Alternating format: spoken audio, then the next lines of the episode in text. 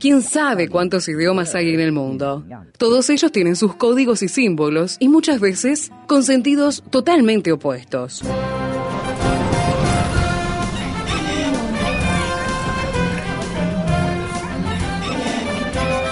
Jungla semántica. Para descifrar las palabras, para entender su raíz, para saber de qué hablamos. Jungla semántica. Nos lidera en esta expedición el profesor Héctor Leites. La jungla semántica del día de hoy nos invita a volver a Primera de Pedro, capítulo 1, y focalizarnos en el versículo 18 donde dejamos la vez pasada. Bienvenido Héctor, gracias por acompañarnos. ¿Qué tal Esteban? ¿Qué tal amigos? Y seguimos en la jungla semántica, en esto de estar analizando los verbos y realmente un análisis de, de verbos, preposiciones, conjunciones, adjetivos, sustantivos, de todo en esto de la jungla semántica, pero en algo especial. Hoy en el versículo 18 que habíamos comenzado a ver algo, tenemos que seguir pensando cómo está pensando el escritor, que del versículo 3 en adelante está hablando de la santificación. Santificación. Y en el versículo 8 dice, sabiendo que fuisteis rescatados de vuestra vana manera de vivir, la cual recibisteis de vuestros padres, no con cosas corruptibles como oro o plata. ¿Sabes, Esteban, que él está haciendo alusión a algo muy importante, a aquel medio ciclo que pagaban los esclavos, o que pagaban los amos, para comprar un esclavo, o aquellos que pagaban para redimir a un esclavo. Estamos hablando de la ley del esclavo allí en Éxodo 30. Comienza el versículo diciendo sabiendo. Es un participio, es el verbo eidontes de eiden, que es saber, conocer Sí, y sí. Pero acá es un participio perfecto, o sea, ya han sabido realmente, ya han sabido que fueron rescatados. ¿Por qué es importante este versículo 18? Porque venía hablando de motivos de reverencia, de temor, así había dicho justamente el, versículo eh, 15, 16, 17, si invocáis por Padre aquel que sin acepción de persona juzga según la, la obra cada uno, conducíos en temor todo el tiempo de vuestra peregrinación. Habíamos dicho que temor no era miedo, sino que era una reverencia, no era servil, sino que era saludable. Acá muestra el escritor otro motivo de temor reverencial y vigilante que realmente cada uno de nosotros tendríamos que tener para no defraudar al Señor. No defraudarlo. Es el mismo temor que habíamos visto en Hebreos 4.1, que decía, temamos pues, no sea que teniendo la posibilidad de entrar quedemos afuera.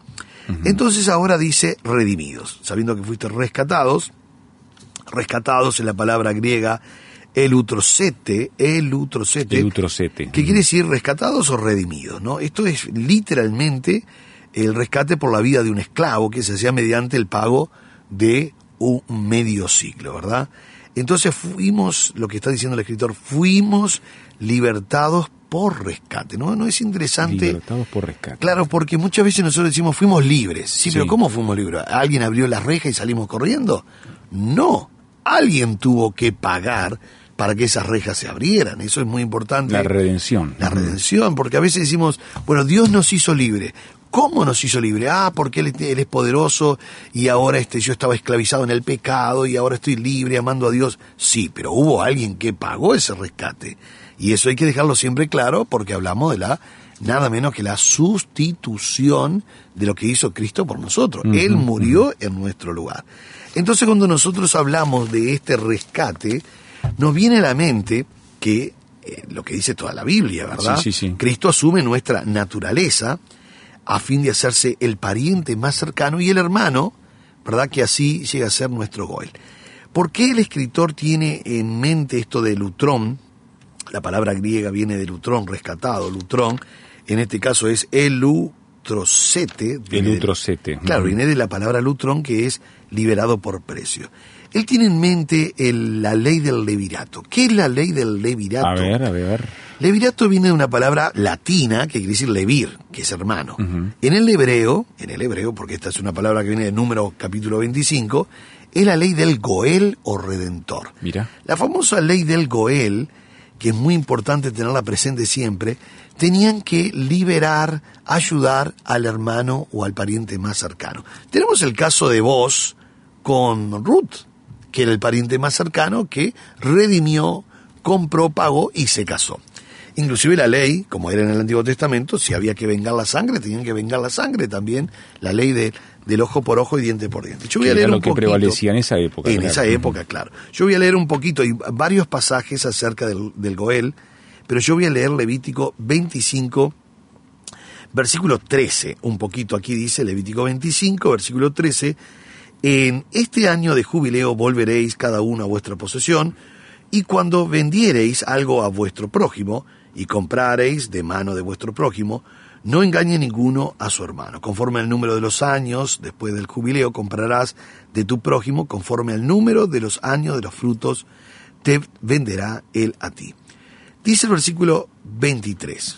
Voy a saltar ahora a Levítico 25, versículo 25, 23. 23. La tierra no se venderá a perpetuidad, porque la tierra mía es, pues vosotros, forasteros y extranjeros sois, para conmigo.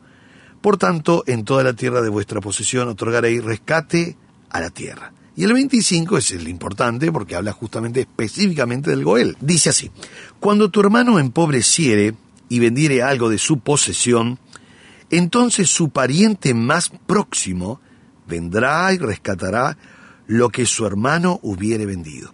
Y cuando el hombre no tuviere rescatador y consiguiere lo suficiente para el rescate, entonces contará los años desde que vendió y pagará lo que quedare al varón a quien vendió y volverá a su posesión. Mas si no consiguiere lo suficiente para que se la devuelvan, lo que vendió estará en poder del que lo compró hasta el año de jubileo, y al jubileo saldrá y él volverá a su posesión. Ahora, es interesante la ley del Goel. Aparecen muchos versículos, no voy a leerlos todos, pero la ley del Goel era muy importante porque, eh, como leíamos recién, alguien compró, quedó con la deuda, perdió la casa, perdió el terreno, eh, perdió parte de la familia. Entonces venía, venía el pariente más cercano y decía, ¿cuánto debes? Tanto. Muy bien, yo redimo, yo compro. Yo utilizo la ley del Goel o la ley del Levirato, que quiere decir la ley del Sí, sí. Y voy a estar entonces rescatando. Esto es importante porque Cristo fue nuestro pariente más cercano. Él fue el que se acercó y rescató. Y rescató cuando nosotros debíamos, no el terreno, sino debíamos nuestra propia vida, teníamos que pagarlo con la muerte. Por eso Cristo asume nuestra naturaleza, naturaleza humana, a fin de hacerse el pariente más cercano y hermano, y así ser nuestro Goel o Redentor. Eso es lo que está en Mateo 25. Aparecen muchos versículos, ¿verdad? El versículo 25, el 48. En muchos pasajes aparece la ley del Goel. Entonces ahora este Cordero Pascual, Cristo, ¿verdad? Redime a los creyentes y lo hace sin dinero y sin precio. Porque ¿qué pasa? Se tenía que redimir con, con, con plata, con dinero. Nadie podía decir, bueno, mire, yo quiero redimir. Bueno, ¿cuánto tiene? No, no tengo nada, te- te- eh, soy amable, soy un, un buen vecino. No, no. Tenía que traer dinero y precio. Pero lo importante aquí en el pasaje de Pedro, dice, sabiendo que fuiste rescatado de vuestra vana manera de vivir, la cual recibiste de vuestros padres, no con cosas corruptibles, acá está hablando de lo que se hacía, el medio ciclo, Sí. como oro y plata. Y uno dice, pero si no hubo oro o plata, que era lo que se pedía, medio ciclo de oro, este, o un ciclo de plata, ¿cómo fue entonces que el Goel pudo pagar? Ajá. Y pagó no con plata, no con cosas corruptibles, sino con su propia vida. Eso era lo Uh, que tenía superó todas las más valor. No nos olvidemos que en el Antiguo Testamento la vida realmente era muy, pero muy valiosa. Todos recordamos aquella ilustración que Jesús dijo que si alguno hiciere caer a un hermano, Sí. mejor le fuera que se le atase al cuello una piedra de molino y se arrojase al mar. Es verdad. Y uno dice, pero ¿cómo Jesús va a decir eso tan fuerte?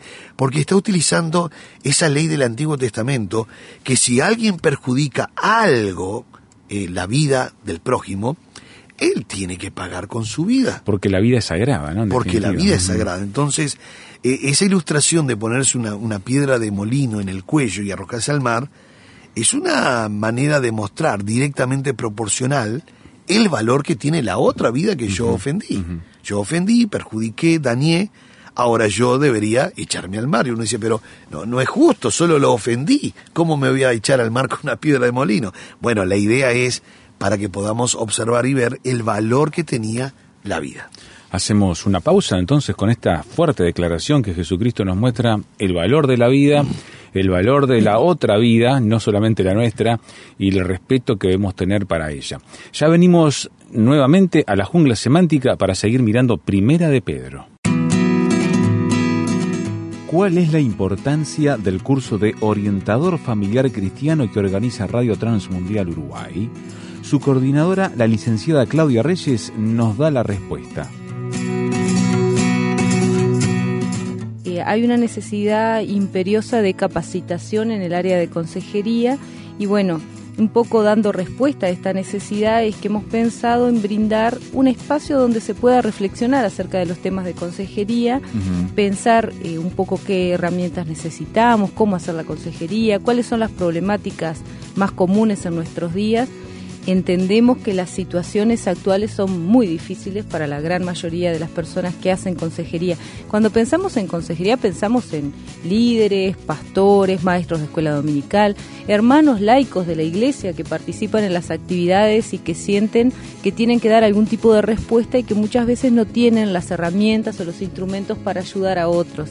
Y sienten muchas veces, por lo menos en, los comentarios que uno escucha, que con eh, decirle al otro voy a estar orando no alcanza. Claro, Se sienten comprometidos a dar algún tipo de respuesta, algún otro tipo de respuesta de la que ya dan y este bueno, buscan formarse, buscan tener herramientas.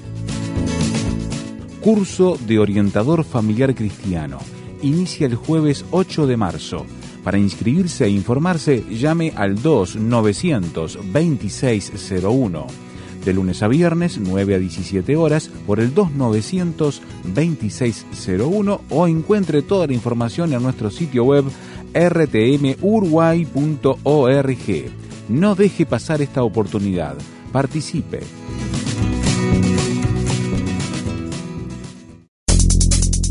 Taller de voz para vos.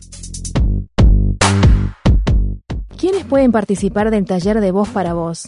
Natalia López, locutora de RTM, nos cuenta de la diversidad de personas y necesidades que cubrió el taller.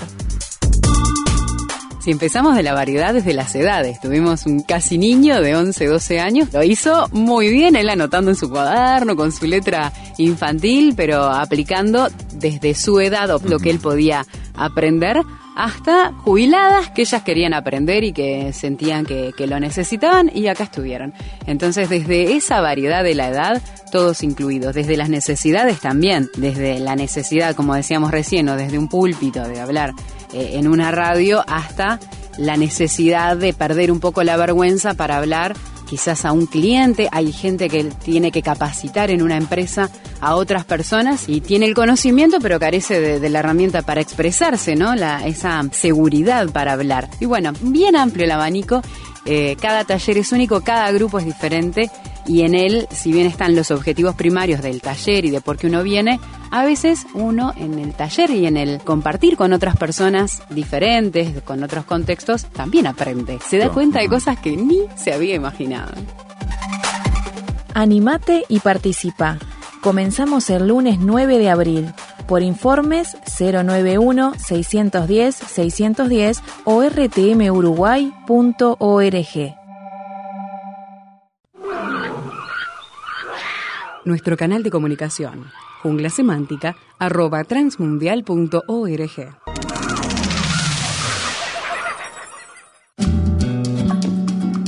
Para conocer más acerca del proyecto ANA y Mujeres de Esperanza, visítanos en nuestra página www.proyectoana.org. Allí encontrarás noticias, testimonios, poemas y artículos de interés para nosotras las mujeres. Visítanos.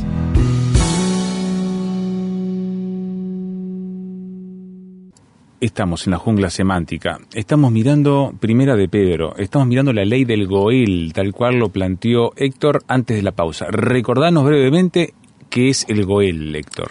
La ley del Goel, llamado después la ley del Levirato, por la palabra levir, que quiere decir hermano, era la ley que indicaba que si un pariente tuyo se endeudó, perdió el terreno, perdió la familia, o algo pasó, se acercaba el pariente más cercano, porque tendría que ser, tenía que ser siempre el pariente más cercano. Si el pariente más cercano no podía, porque no siempre se podía, ¿no? Entonces tenía que seguir el próximo pariente que le seguía en cuanto a, a cercanía y tenía que redimir, comprar, rescatar, porque a veces no solo perdían el terreno, sino que a veces quedaban esclavos para poder pagar eh, esa deuda. Entonces venía el pariente y pagaba, redimía, y la persona que era con medio ciclo, según Éxodo 20, Éxodo 30, perdón, y número 25, y la persona quedaba libre. Siempre tenía que ser con plata, oro, tenían que llevar algo que indicara yo voy a pagar la deuda. Claro. Y tenía que pagarla. En ese sentido, entonces, la, el ejemplo que va más allá del tema de dinero, más fuerte para mí, es el libro de Ruth, donde Booz redime de alguna manera a Ruth, hablando con el pariente más cercano que debía contraer matrimonio con ella al quedar viuda ella de su, de su esposo dentro de la línea familiar. Exactamente. Y lo que hizo vos fue, bueno, no solo ayudarla económicamente, que ya había comenzado Sí, a ya ayudarla había hecho eso. eh, económicamente, sino que eh, presenta la ley del Goel al, pariente más cercano, que era un tal fulano que había por allí Sí, a la sí, vuelta. El fulano, como tenía que gastar dinero, no, quería. quiso. Se dio el derecho, sí. Y se dio el derecho y ahí lo toma vos, ¿verdad? Es interesante que todo este sistema que has descrito, Héctor, es un sistema de alta cohesión social para ejercer una solidaridad para no dejar gente desamparada. Sí, exactamente.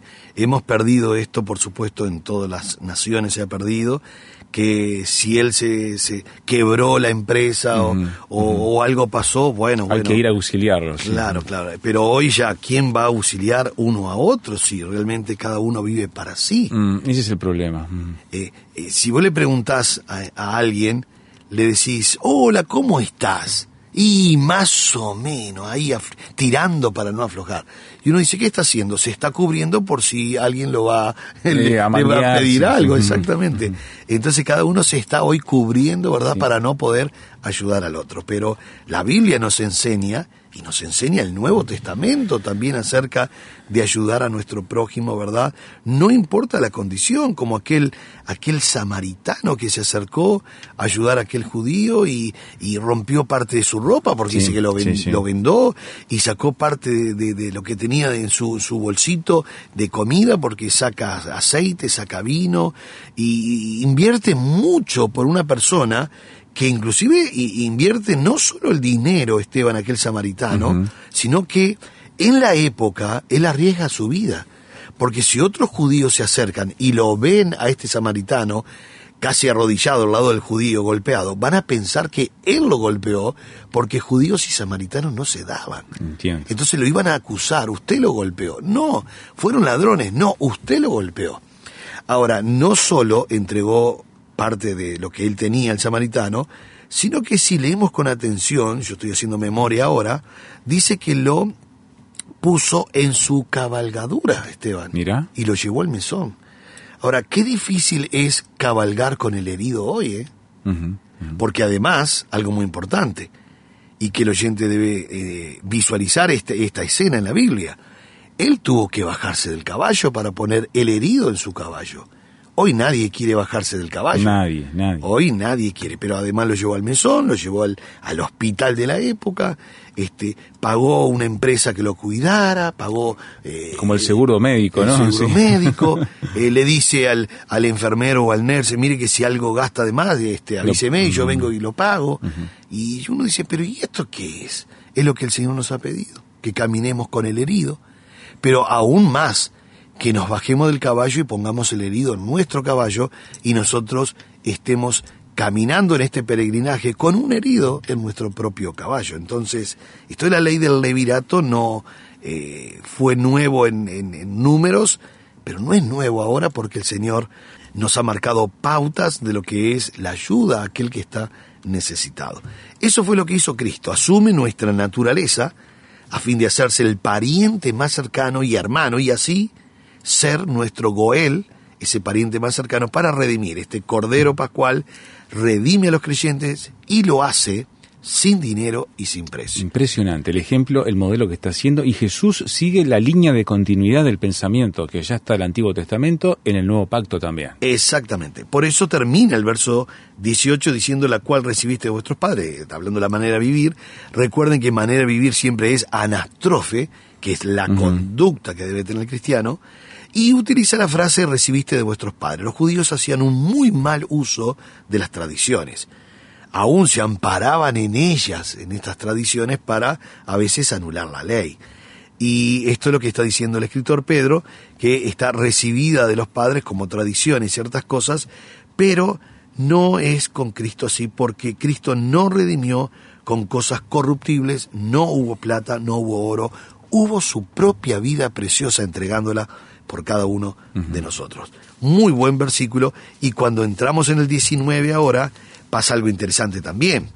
Aparece eh, la conjunción adversativa sino, que es la conjunción adversativa, la más fuerte que hay en el griego, que es alá, Alá. alá, es A-L-L-A, aliá se escribiría, pero se pronuncia alá, es la conjunción adversativa más fuerte que tiene el griego. Tiene cuatro conjunciones adversativas, esta es la más fuerte que indica un contraste fuerte, y es lógico porque él viene hablando este, que no fue con oro o plata, y uno dice, sino con qué. Bueno, el 19 dice, sino con la sangre preciosa de Cristo como de un cordero sin mancha y sin contaminación. Un versículo que le pone el broche de oro a lo que es la ley del Goel, porque no hubo plata, no hubo oro, y uno dice, pero ¿qué hubo entonces?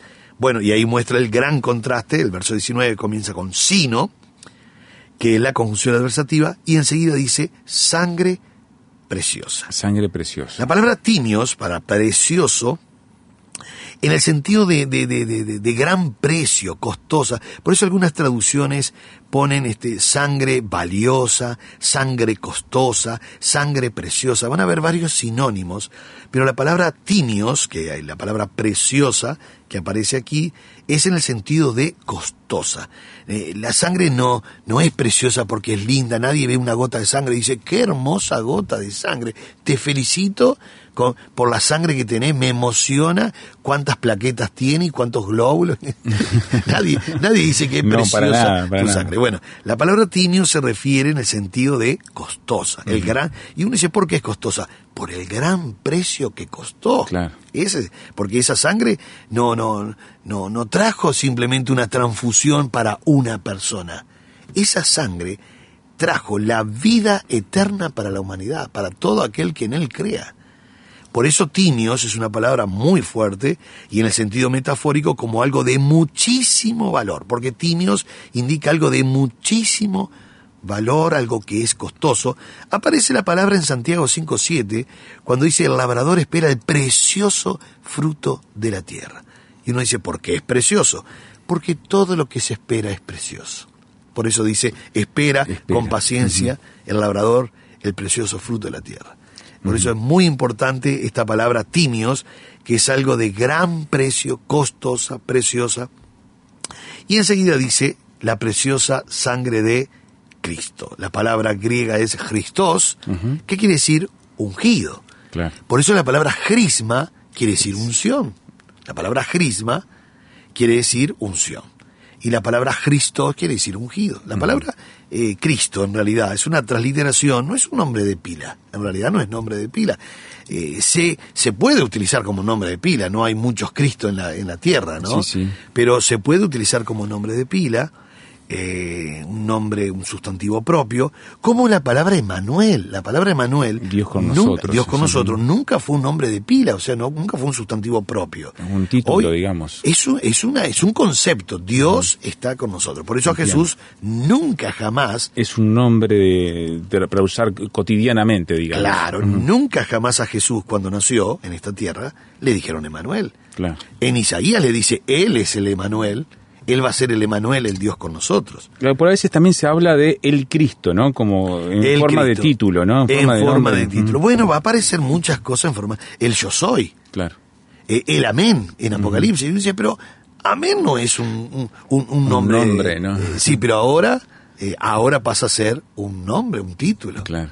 ¿Verdad? Entonces, muchas veces algunos adjetivos, algunos adverbios, algunos, este, algunos conceptos pueden eh, adquirir un valor. Bueno, aquí lo interesante es que va a decir con la sangre preciosa de Cristo como de un cordero sin mancha y sin contaminación. Interesante que la palabra sin mancha es la palabra amomos. Amomos. Momos quiere decir cara manchada. Mira. Por eso eh, el dios Momo y todo lo que es este cara manchada. Claro. Pero acá es a momos, no hay mancha. No hay alusión a mancha, sin mancha. Pero enseguida dice sin contaminación. Y utiliza la palabra aspilos, que viene de una palabra que es spilos, que quiere decir este, está manchado o, o- o- o tiene eh, mácula, ¿verdad? Y esto es inmaculado. Porque tiene la A adelante. Porque ¿no? tiene Sí. la adelante, la hace inmaculado, la hace sin mancha.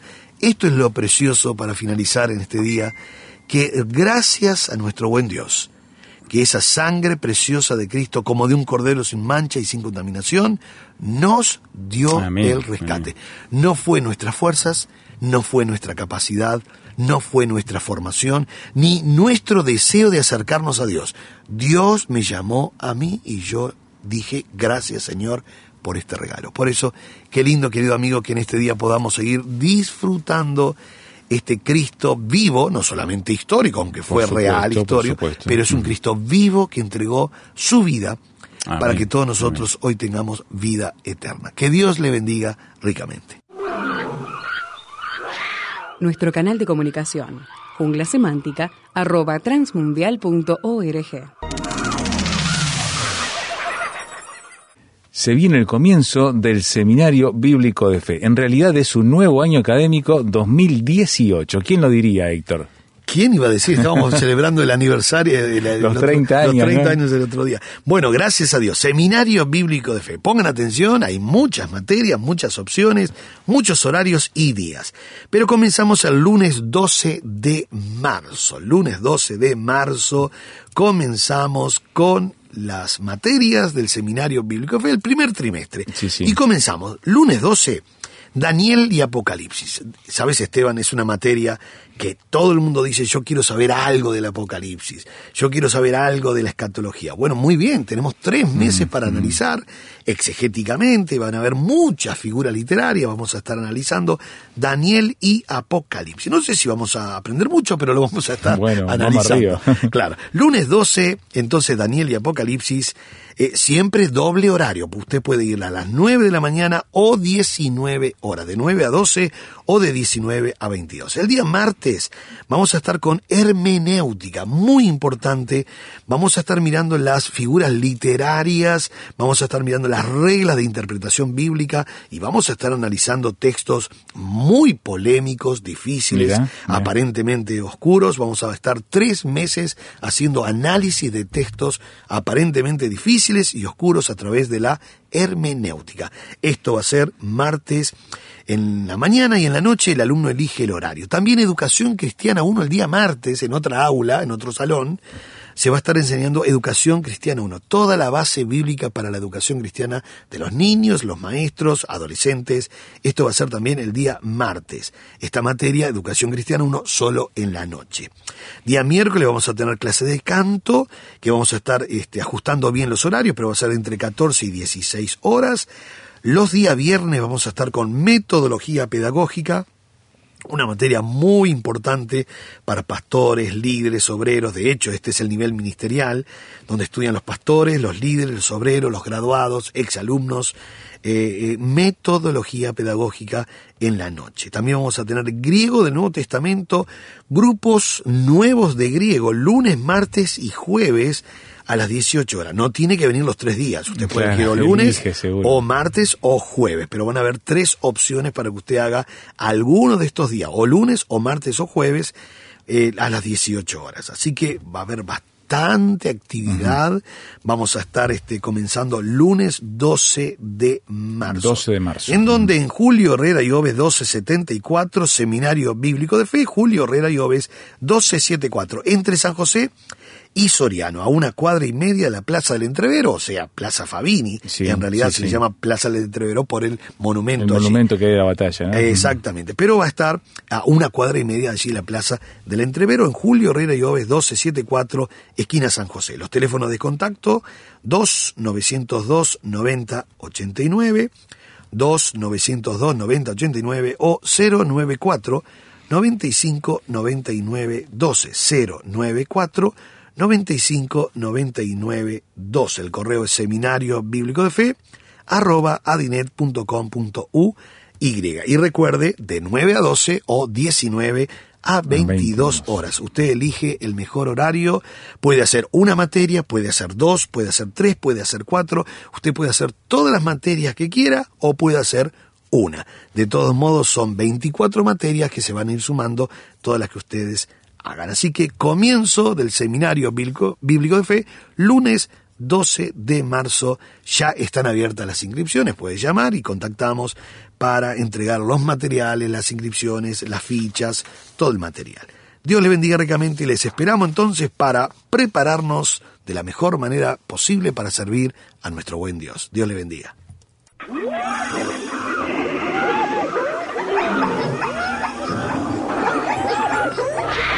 Hoy termina esta etapa de la expedición, pero lo esperamos en el próximo programa para adentrarnos en la jungla semántica. Jungla Semántica es una producción del Seminario Bíblico de Fe y Radio Transmundial. Jungla Semántica.